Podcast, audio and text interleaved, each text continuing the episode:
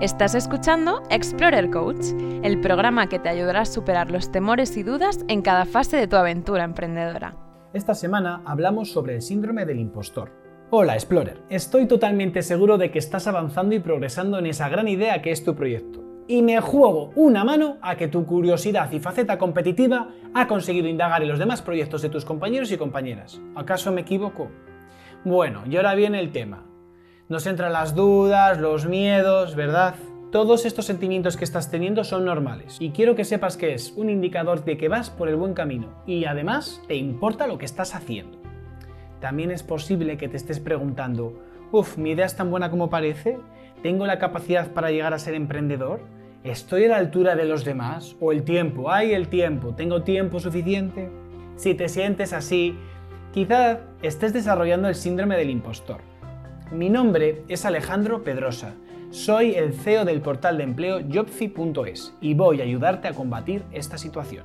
Vengo a destruir estas falsas creencias y te vas a sorprender de la cantidad de veces que he podido conocer a gente brillante que no es capaz de verlo por sí misma. Personas que no dan valor a lo que han conseguido, a pesar de que lo han demostrado con su capacidad, pero son tan perfeccionistas que minimizan lo que han conseguido. Muchas veces lo camuflan con la idea de que, oh, lo he conseguido por el azar, la casualidad. Vamos, excusas, olvídate. Cuando nuestra conciencia además lleva esto hacia el extremo, nos afecta como emprendedores, puede conseguir que nos paralicemos, nos puede impedir tomar decisiones arriesgadas. Todo ello porque queremos evitar que el mundo nos vea frágiles, vulnerables y no queremos mm, dar a entender que no merecemos el sitio en el que estamos.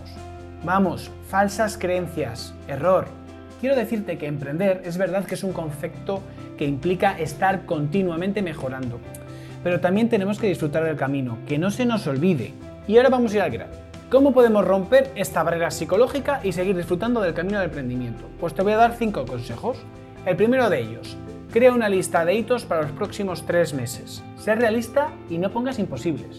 El segundo consejo es que empieces por las tareas más complicadas. Seguro que te van a llevar más tiempo y esfuerzo, lo sé, pero luego el trabajo que te queda será mucho más sencillo. Tercer consejo, rodéate de gente, no te aísles. Estate con amigos, familiares, compañeros de trabajo, comparte todo lo que has conseguido, ya verás cómo te va a ayudar a maximizar ese éxito y a seguir creciendo y creyendo en tu proyecto. El cuarto consejo, un poco más agrio, cuando tengas un mal resultado, ¿qué hacemos? Parar, relajarnos, aléjate durante un tiempo.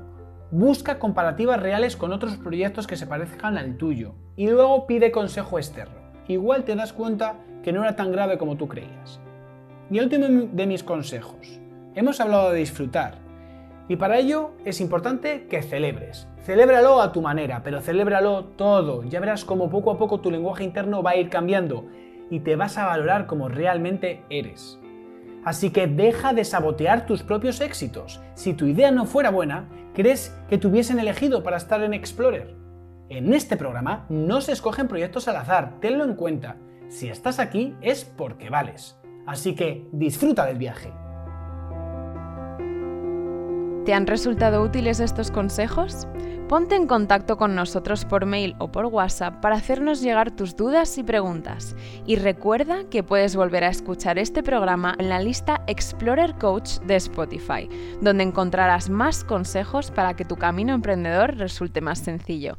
Hasta la semana que viene.